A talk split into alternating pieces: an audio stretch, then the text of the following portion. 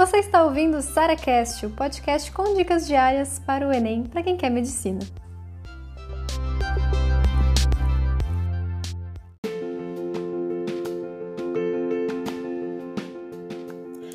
Como falar para os pais que você quer largar o cursinho? Gente, eu acho que muita gente aqui está passando por essa dificuldade, esse problema, porque às vezes, antigamente, né, quando a gente não conhecia método de estudo, o cursinho era o que ia resolver nossa vida, né? Então, ah, eu vou assinar o um cursinho tal, porque lá tem muitas aprovações e eu, eu vou passar também. Depois, no meio do caminho, você descobre que não é bem assim. E especialmente quando você começa a aprender a estudar por questões, você se torna autodidata e assistir aula começa a ser chato, você começa a ficar sem paciência, com preguiça de assistir aula. E o cursinho só mandando aula para você.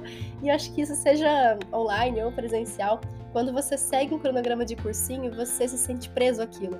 Você sabe, poxa, eu poderia estar estudando uma matéria que eu não sei, que eu tenho dificuldade, em vez de ficar revendo um monte de aula agora, especialmente agora de revisão, né? Que vão botar um monte de coisa que você já sabe nas aulas e fica um negócio assim que você não tá evoluindo. E o que vai te fazer evoluir de fato é estudar por questões. E aí chega um grande dilema, né? Primeiro, bom, quero sair do cursinho, do cursinho, né? Às vezes isso passa pela sua cabeça, às vezes tá bem definido que você quer sair do cursinho.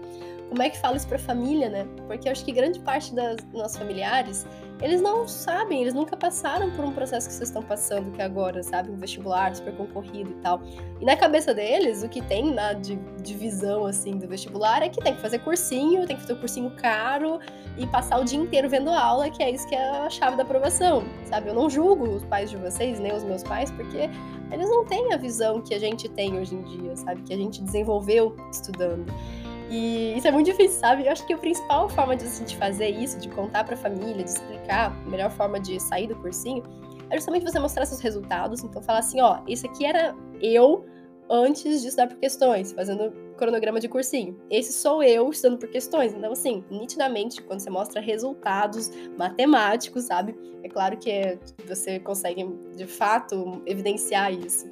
Acho que outra coisa também é você ensinar como que está fazendo, porque às vezes o desconhecido é que dá medo para as pessoas.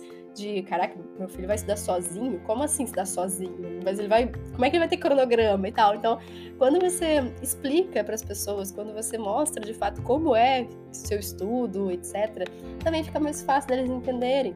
Então, mostrando resultados e mostrando como é, sabe? Mostrando mesmo o dia a dia ali, como você fazer os seus planos. Tenho certeza que todo mundo vai te apoiar. Ou no máximo ali, né? Vai questionar algumas coisinhas, mas, sabe, contra, contra dados, né? Contra fatos ali, não tem essa questão de opinião. É claro que tem muitas outras coisas envolvidas, né? Tipo, você tem multa para sair, que é um saco isso. Odeio quando eles fazem isso ou outras coisas envolvidas nesse sentido, né? Mas acho que se você partir para esses dois pontos, explicando direitinho, tenho certeza que vai te ajudar muito mesmo a explicar para seus familiares, para seus pais, por que, que você quer sair do cursinho.